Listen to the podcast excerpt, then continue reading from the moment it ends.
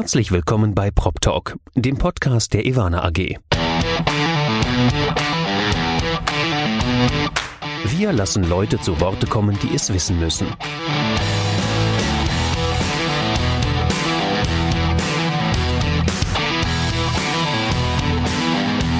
Aus der Branche für die Branche. Mit Ihrem Moderator Andy Dietrich. Herzlich willkommen bei Prop Talk, dem Podcast der Ivana AG. Ich sitze heute wieder in meinem Büro, aber mir gegenüber virtuell sitzt ein strahlender Steffen Seidel. Steffen, hi. Hi, hallo, grüß dich, Andi.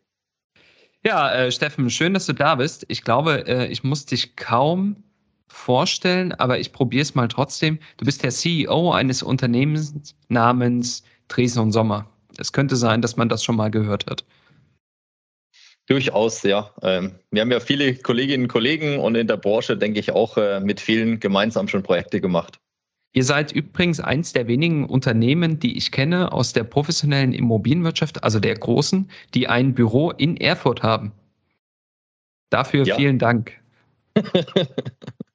Also, du weißt, äh, wenn es mal langweilig wird bei dir, äh, wir haben immer eine offene Türe.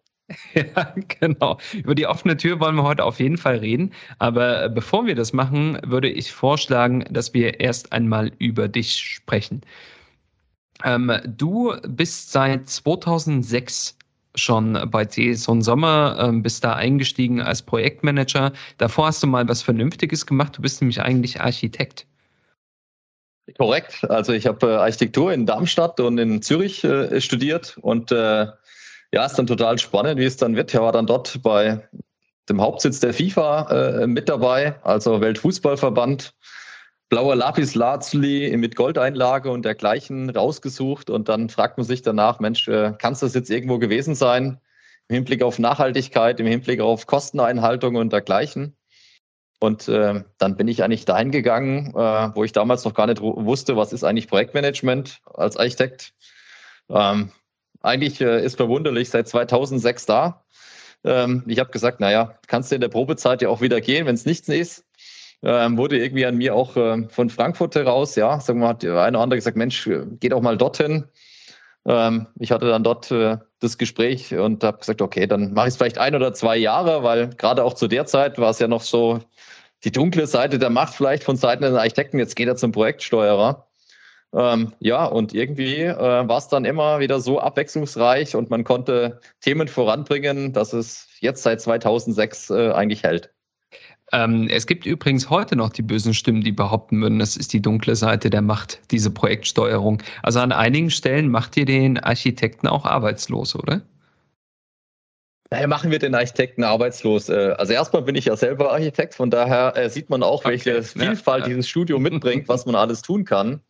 Ähm, ich würde nicht sagen, wir machen einen Architekten arbeitslos, sondern ganz ehrlich, wir haben ja auch viele äh, weltbekannte Architekten, ob die Herzog Dömeron heißen, ähm, ob die Chipperfield oder andere heißen, mit denen wir zusammenarbeiten. Das heißt, wir zeigen ja auch ganz gut, ähm, dass wir, ich sag mal, in diesen Zusammenarbeitsmodellen gut funktionieren. Der, weil wenn man es schaut, gerade diese Star-Architekten, ähm, die wollen sich auf ihr Design fokussieren. Die wollen nichts mit Kosten, Terminen, Vergaben und dergleichen zu tun haben. Und dann ist eigentlich eine sinnvolle Arbeitsteilung. Und man muss sich natürlich auch anschauen, wie komplex die Welt in den letzten Jahren für die Architekten geworden ist, wie viele neue Anforderungen. Fangen wir über die Bauvorschriften an, über 20.000. Springen wir rein in Themen der Nachhaltigkeit, springen wir rein in das ganze Thema äh, BIM, ähm, Datenmanagement und dergleichen. Da ist schon auch die Frage, wo kann man überall vorne mit dabei sein? Ähm, schade war es auch in, in, bei einigen Themen, dass die Architekten sehr lange zugewartet haben und in diese Lücken sind wir reingesprungen und haben die sicherlich äh, mit übernommen, ja. Aber auch der ehemalige Projektsteuerer ist für mich auch irgendwo Vergangenheit. Es hilft nichts mehr zu sagen, die oder die waren schuld, egal wer es am Schluss war, sondern es geht darum, wirklich auch die Projekte voranzubringen und zu machen. Am Schluss, wenn das Projekt an der Wand hängt, ähm, kann sich keiner was dafür kaufen man muss auch mal sagen, ich meine, du bist 2006 bei Dresden und Sommer eingestiegen, also 2015 in den Vorstand aufgestiegen, ähm, seit 2020, äh, genauer gesagt seit September 2020 bist du CEO dieses Unternehmens. Ihr habt heute über 4000 Mitarbeitende an ähm, 46 Standorten, wenn die Zahlen noch stimmen, mit Sicherheit 47, seit ihr das letzte Mal die Website aktualisiert habt. Ähm, und ihr habt 2020 über 4400 Bauprojekte begleitet. Das ist also eine Wahnsinnszahl. Kannst du dich erinnern, wie das aussah, als du 2006 angefangen hast? Ihr habt seitdem eine ziemliche Entwicklung hingelegt, oder? Das ist so. Wir waren, sagen wir so, 700, 800 Mitarbeiter geschätzt äh, zu der Zeit. Ähm, wir hatten klar den Hauptfokus Deutschland. Ähm, da sind wir groß geworden. Wir hatten so ein bisschen in Österreich noch, Russland zu dem Zeitpunkt. Ja, und ich glaube, das war's. Und ähm, andererseits gibt es aber auch noch ganz viele Themen, die so sind wie 2006. Ähm, und äh, das ist eigentlich das, äh, das Schöne auch, die einen Themen weiterzuentwickeln, die anderen auch äh, zu erhalten. Also dieses, äh, wenn man jetzt von außen drauf schaut, du hast gerade die Zahlen genannt, dann klingt es wie ein riesiger Konzern. Ähm, also gerade für die Branche, in der wir sind. Ähm, am Schluss ist für mich aber dann doch noch entscheidend. Du, du kennst die meisten, ähm, du bist mit denen irgendwie un unterwegs, äh, machst äh, Projekte, äh, den, den Dreso-Spirit, den wir immer wieder hochhalten, also wo wir viele Themen machen, die jetzt vielleicht auch gar nicht irgendwie äh, in Zahlen ausdrückbar sind. Wir haben immer noch äh, lange Jahre jetzt ein Büroseminar gemacht, wo alle Mitarbeiter weltweit drei Tage zusammenkommen. Jetzt durch Corona nicht mehr. Aber das sind schon Themen, dieser familiäre Flair und auch das Thema, wie sichern wir auch die Qualität das sind so Themen, die, die weiterhin Bestand haben.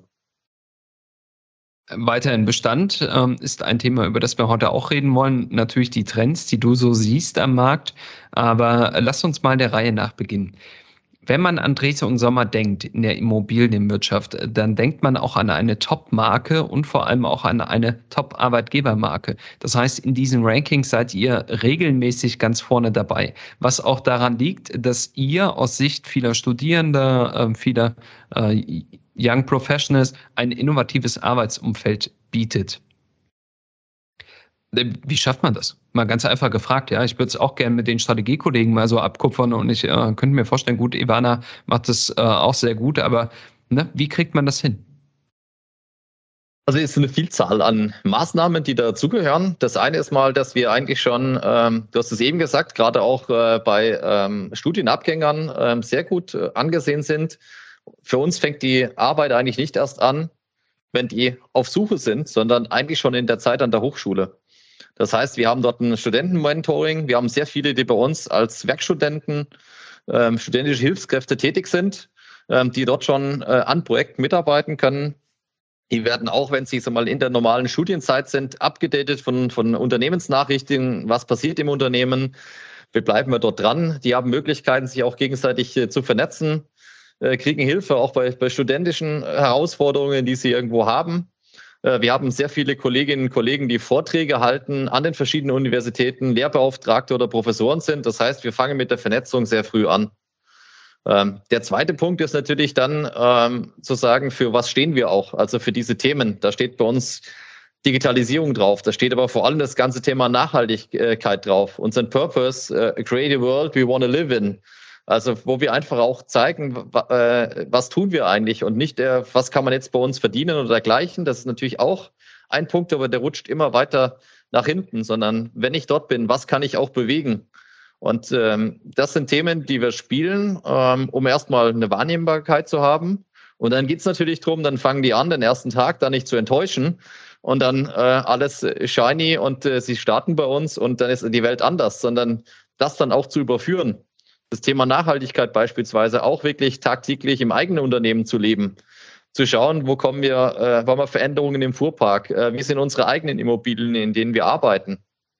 Wir äh, bringen ja dann auch zu unseren Kunden äh, New Work Models äh, rein, also äh, rollen bei denen quasi neue Arbeitsplatzkonzepte aus. Da müssen wir selbstverständlich auch mit dem eigenen Beispiel vorangehen also nehmen wir dann auch jetzt ähm, unsere Arbeitsumfelder äh, an, die wir haben, die wir wirklich auch versuchen dann als Standard in allen Büros sicherzustellen.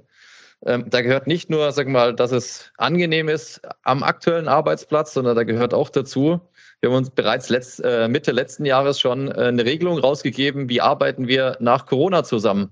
Und da kann eben auch jeder seine Arbeitszeit äh, entsprechend einteilen kann arbeiten. Wir haben nicht gesagt, es gibt Homeoffice und es gibt Bürooffice, sondern Working from Everywhere heißt das bei uns. Ähm, und das kann sich eigentlich jeder entsprechend äh, in Abstimmung halt mit der Führungskraft raussuchen. Und ich glaube, der Mix dieser Themen macht es aus. Und natürlich am Schluss geht es natürlich nicht nur um die Marke oder die Firma. Es geht vor allem auch um das Thema Führung. Ähm, weil wenn jemand geht, dann verlässt er in der Regel nicht das Unternehmen, sondern die Führungskraft. Wie schaffen wir es auch, unser Führungsverständnis weiterzuentwickeln und zu implementieren und auch bei zunehmender Größe wirklich wieder ähm, bei jeder Führungskraft ankommen zu lassen? Ihr habt da äh, auch ein ganz interessantes unternehmerisches Modell gewählt. Ihr habt sehr viele Partner auch. Also das kennt man ja von den ganzen großen Wirtschaftsprüfungen, aber äh, Dresden und Sommer, ihr habt ein ähnliches Modell. Das heißt, ihr habt sehr viele Partner, die operativ sehr stark involviert sind, aber eben einen unternehmerischen Drive haben, weil sie auch partizipieren an dem äh, wirtschaftlichen Erfolg. Also es geht für mich noch weiter, ähm, weil jetzt könnte man sagen, die rund 40 Partner, ähm, die es dort sind, ähm, klar, die müssen ja dann, wenn sie dort direkt beteiligt sind, auch ein unternehmerisches Interesse haben. Wir haben dieses Thema viel, viel breiter gezogen. Ähm, wir haben äh, eigentlich, ich sag mal, das fängt bei uns bei Projektleiter an. Also in der Regel, wenn die Leute drei bis vier Jahre dabei sind, dass sie virtuelle Anteile im Unternehmen ziehen können. In Deutschland würde man vielleicht einfacher sagen, Genussscheine, äh, wo sie partizipieren an dem Erfolg des Unternehmens. Ähm, äh, das heißt, sie kriegen diese Themen äh, ähnlich verzinst, wie eben unsere Dividende ist. Und dann ab als Associate Partner und Partner sind insgesamt dann rund 120 Mitarbeiter. Da ist dann so, dass die echte Aktien haben an unserer europäischen äh, SE, also unserer europäischen Aktiengesellschaft. Und wir haben ergänzend hierzu noch ein, ein Prämienmodell. Und das Prämienmodell geht von der Assistenz bis zum Vorstand durch. Das heißt, so wie die Performance vom Gesamtunternehmen ist, äh, so werden auch entsprechend dann Prämien ausgeschüttet. Und das ist natürlich schon auch ein Modell, was äh, Bindung erzeugt, was aber auch ähm, ja, ich sag mal, dann dazu führt, dass, dass die Leute unternehmerisch mitdenken. Und äh, ehrlicherweise ist es auch nicht so, dass wir dann äh, ein Cash-out-Modell haben, wie es vielleicht viele in der Anwaltskanzleien oder sowas haben. Da wird am Schluss des Jahres alles ausgeschüttet, sondern bei uns sind die Themen wirklich auch sehr nachhaltig. Also nicht nur das grüne Nachhaltige, sondern für uns gehört eben auch ein nachhaltiges Wirtschaften, ganz klar damit dazu ausgelegt. Das heißt, einer, der jetzt irgendwie einen äh, One-Hit-Shot äh, irgendwo hat, der kriegt nicht dann die Riesensumme irgendwie einfach mal schnell über den Tisch geschoben, sondern die Themen, wenn dort neue Sachen angegangen werden, müssen die sich auch in den nächsten zwei, drei, vier Jahren ausbezahlen. Und dann kommt eigentlich erst der Rückfluss. Und von daher eben auch ein Modell, was, äh, was sehr gut funktioniert. Da kommen dann eben beispielsweise jetzt in der Corona eben dann auch dazu, dass wir sagen, unser wirkliches, echtes Gut sind die Kolleginnen und Kollegen, die jeden Tag diesen Job machen. Äh, und da haben wir jetzt dann auch zweimal hintereinander ähm, ordentliche Corona-Bonuszahlungen ausgeschüttet. Ja, das äh, klingt gut. Das heißt, ihr seid großzügig, obwohl ihr ein schwäbisches Unternehmen seid. Aber nachhaltig wirtschaften ist ja auch im, im schwäbischen Stile äh, einfach sinnvoll. Ähm, viele Startups bieten äh, eben genau so etwas, ja, und da haben wir auch die Schnittmenge. Das heißt, eigentlich seid ihr, ihr habt einen Startup Drive, ihr habt diese Beteiligung, ihr habt diese ja, unternehmerischen Möglichkeiten im Unternehmen und ihr habt sogar, ich will nicht sagen Inkubationsprogramme, aber es gibt sehr viele Geschäftsideen, die innerhalb von Dresden Sommer umgesetzt werden und ihr investiert auch aktiv in externe Geschäftsmodelle. Woher kommt denn das? Ich meine, einige von denen wollen euch auch am Ende des Tages angreifen. ja, aber genau das ist der Punkt. Das war vielleicht so einer der Ansätze. Ähm, wenn wir es nicht machen, äh, dann wird es ein anderer tun. Und von daher wirklich äh, zu sagen, das steckt eigentlich auch ins drin, immer wieder neu zu erfinden. Ähm, nicht nur wir selbst haben dieses Bild, sondern kriegen das ja immer von unseren Kunden wiedergespiegelt, ähm, dass wir einer der Innovationstreiber der Branche sind ähm, da kann man sich jetzt zurücklehnen und ausruhen drauf, ähm, dann ist das relativ schnell vorbei, sondern da investieren wir ganz klar auch rein. Das sind die Geschäftsmodelle der Zukunft. Das sieht man sicherlich auch, wie wir groß geworden sind, genau mit diesen neuen Themen, die wir irgendwo entdeckt haben. Nur es geht darum, dass man einen ausgewogenen Mix hat. Ähm, wir haben das schon auch, dass wir das eigentlich äh, in allen Kolleginnen und Kollegen versuchen äh, zu verankern und rauszukitzeln, weil ehrlicherweise Du hast vorhin gesagt, bei 4000 Kolleginnen und Kollegen sind so viele Ideen da. Und das wäre ja katastrophal, wenn wir die einfach irgendwo begraben würden oder gar nicht auf die eingehen, sondern das ist eine Chance, die wir vertan hätten. Daher haben wir ein Innovationscenter, was dann einzelne Hubs an verschiedenen Standorten hat, ob das jetzt äh, Eindhoven in, in Niederlanden ist, äh, eher mit äh, Nachhaltigkeitsthemen, ob das äh, München mit dem New Work äh, Hub-Thema ist oder Berlin mit dem Schwerpunkt Startups. Überall dort können Kolleginnen und Kollegen sich ähm, dann Zeitbudgets auch holen äh, vom Unternehmen und dafür wirklich an ihren Ideen weiterarbeiten.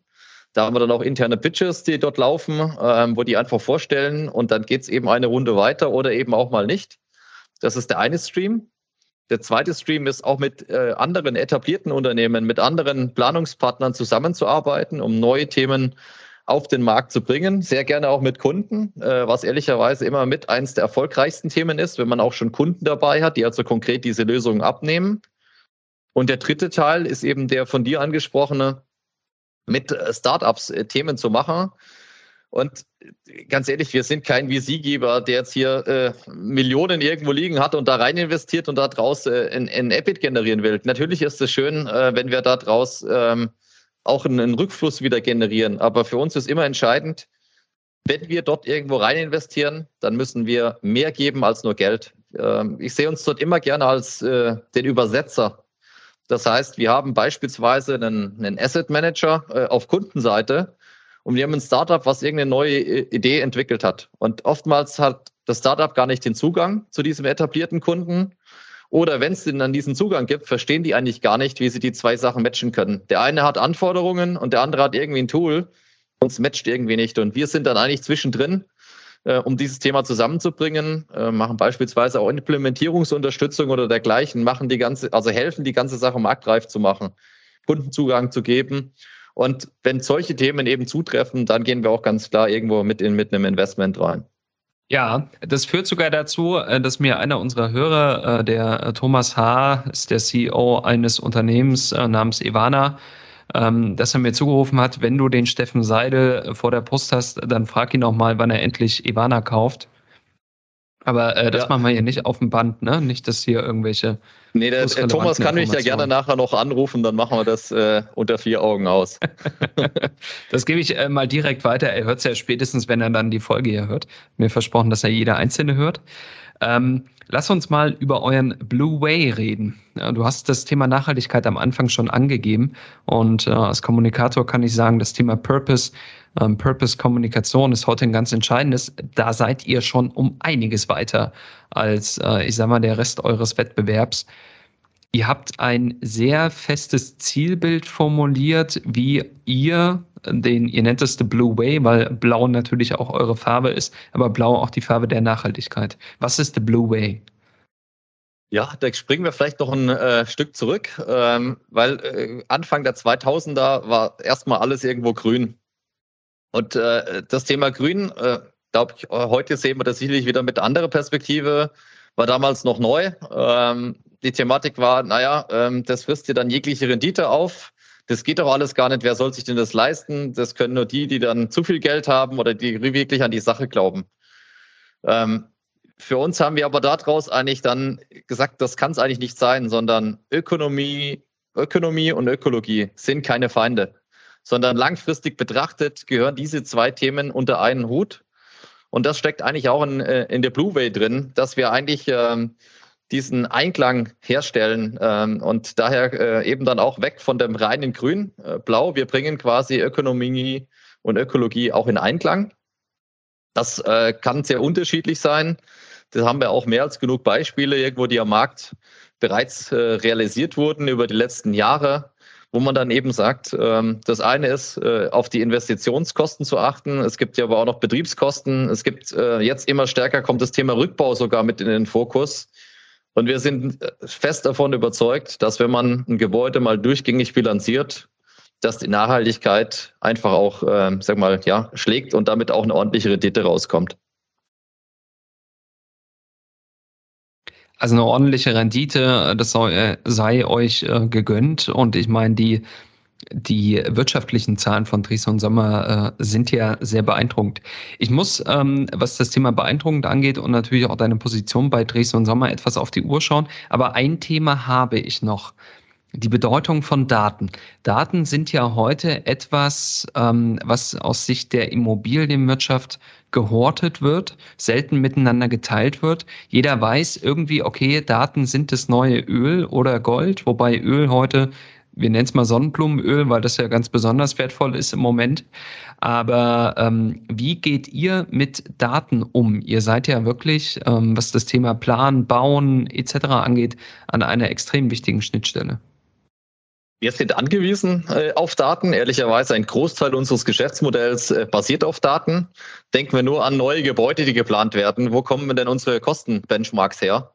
Logischerweise aus Gebäuden, die bereits erstellt wurden und darüber, äh, sag mal, äh, erkennen, äh, erziehen wir dann wieder Erkenntnisse äh, für das nächste Gebäude. Das heißt, äh, eine Schritt, ähm, da kann man vielleicht auch mal reinschauen. Wir sind sicherlich äh, relativ gut mit Daten, die wir einfach äh, besitzen und erfassen. Aber ehrlicherweise, ähm, da wo es dann schon dünner wird und wo wir auch noch Potenzial haben, ist einfach diese Themen auch in die konkrete Auswertung zu bringen. Das heißt, äh, wir sind mittlerweile, wir haben brutal viel, aber wie gehen wir jetzt wirklich in, in eine Auswertung, ähm, sei es teilautomatisiert, ich will bewusst teilautomatisiert sagen, weil so dieses, man kippt es irgendwo rein und dann kommt es automatisch raus, da sind wir eben auch noch nicht. Ähm, das muss die nächste Stufe sein und dann in einer weiteren Stufe, und äh, das sind ja auch Themen, wo wir dann auch mit Ivana ja Themen immer wieder anschauen, äh, in dem nächsten äh, Schritt, wie können diese Sachen eben auch mit künstlicher Intelligenz dann nochmal, äh, ja, ich sag mal, wirklich als Predictive Maintenance oder ähnlichem verwendet werden, dass wir einfach dort nicht mehr äh, viele Ingenieurkapazität brauchen, um die Sachen auszuwerten, Vorhersagen zu machen, ähm, sondern wirklich auch, ähm, ja, dann irgendwann in eine Vollautomatisierung reinzukommen. Ähm, was das Thema Daten angeht, äh, da kommt ja ein konkreter Use Case auf uns zu äh, mit Blick auf Koalitionsvertrag. Da steht irgendwas drin von äh, Gebäudedatenpässen ähm, oder Gebäudematerialpässen. Und da seid ihr auch ganz vorne mit dabei, äh, das Thema Kreislaufwirtschaft. Ja, wir verbauen so viele Ressourcen, wissen aber gar nicht, wo diese lagern und verstehen Immobilien heute noch gar nicht als Materialdepot. Das wollt ihr auch ändern. Oder ihr ändert es jetzt gerade schon. Also wir haben das bereits schon vor einigen Jahren äh, ganz klar angefangen. Da hat äh, beispielsweise auch der Erwerb der EPA äh, mit dazugehört in äh, Holland und in Deutschland. Das sind quasi Kollegen, die, äh, ich sag mal, sind eher branchenfremd. Das sind Biologen, das sind Chemiker, die sich eben mit dem Thema Material, Materialität auseinandersetzen. Und ehrlicherweise, da habe ich auch brutal viel gelernt, wenn man sich da anschaut, dass eigentlich das Gebäude 50 Prozent zum europäischen Abfall äh, Volumen beiträgt, dann ist das Wahnsinn. Ähm, und ganz ehrlich, da ist riesiger Handlungsbedarf. Und genau da sind wir eigentlich in den letzten Jahren reingegangen, zu sagen, wie können wir denn überhaupt mal, und da kommt jetzt Nachhaltigkeit und Digitalisierung zusammen. Wie können wir denn überhaupt mal ein Gebäude äh, erfassen, mit was da verbaut ist? Also das kommt jetzt über Building Information Modeling, Digitalisierung. Und wir matchen das dann auf der anderen Seite mit dem Thema Materialität, Nachhaltigkeit. Das heißt, wir können dann jetzt sehr gut sehen, was ist in dem Gebäude drin planen damit eben auch. Und äh, das ist auch spannend, weil es für uns auch neue Kundenkreise oder Partnerkreise äh, eröffnet, weil wir plötzlich mit Produktherstellern reden.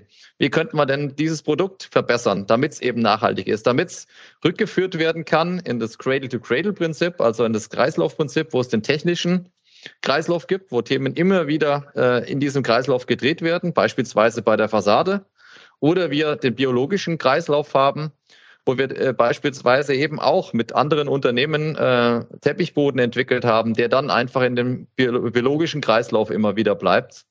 Und das muss einfach auch die Zukunft sein. Du hast es gerade gesagt, die Politik fordert diese Themen jetzt ein.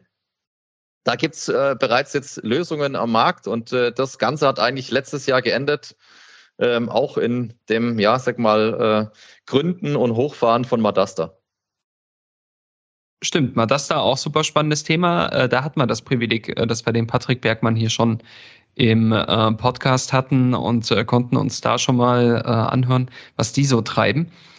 Ähm, Steffen, ich ähm, mit Blick auf die Uhr, mit Blick auf natürlich deinen enormen Stundensatz, äh, der hier äh, aufläuft, ähm, möchte ich sagen, vielen herzlichen Dank für deine Zeit. Bevor ich dich entlasse, habe ich aber noch eine kleine Kirsche mitgebracht. Ich möchte ja jede Person, die bis hierher gehört hat, noch äh, für etwas belohnen. Das Thema Urlaub ist bei uns allen wichtig. Bei dir bedeutet das Thema Urlaub Handy aus, was ich für einen CEO schon extrem erstaunlich finde und allen CEOs mal mitgeben möchte und Schuhe aus. Das, äh, ja. ist wohl bei Dresden und Sommer auch hinreichend bekannt, ja. Wenn der CEO in Urlaub geht, Schuhe aus, Handy aus. Ja, ich bin sonst äh, sicherlich ein extrem digitaler Mensch äh, und an der Stelle ähm, genieße ich das einfach auch ähm, und das muss auch möglich sein, weil man kommt danach erholt zurück und ehrlicherweise sind ganz viele Themen, die hat auch jemand anders super gut übernommen, der macht sie anders, nur nicht den Fehler machen, die Themen wieder zurückholen, sondern laufen lassen. Ähm, das gibt auch Freiheit, weil man dann weiß, das Unternehmen äh, läuft einfach weiter. Äh, jeder kann ausfallen, und ehrlicherweise äh, Schuhe aus, das ist für mich dann die Entspannung mit der Familie. Ähm, von daher, die zwei Sachen in Kombination ist für mich den perfekten Urlaub. Ach, das ist stark. Das heißt, du nutzt den Urlaub gleich noch, um deine Urlaubsübergabe nie wieder an dich ranzuziehen. Genau. sehr gut. Das ist smart. Das muss ich mir unbedingt mal angewöhnen. Das ist äh, wirklich sehr intelligent. Das ist nicht das einzige Intelligente, was ich heute gehört habe, äh, beziehungsweise das einzig Smarte, was Dresden und Sommer macht. Äh, deswegen vielen herzlichen Dank, auch im Namen der Zuhörerinnen und Zuhörer, äh, dass du dir die Zeit genommen hast, äh, uns heute Einblick gegeben hast. Ähm, das, was mir äh, zum Schluss noch übrig bleibt, ist euch viel Gesundheit zu wünschen also sowohl natürlich äh, persönlich als auch dem gesamten Unternehmen und äh, alles Gute zu wünschen für die großen Herausforderungen. Ihr habt da echt ein bisschen was vor der Brust. Herzlichen Dank dir, hat Spaß gemacht.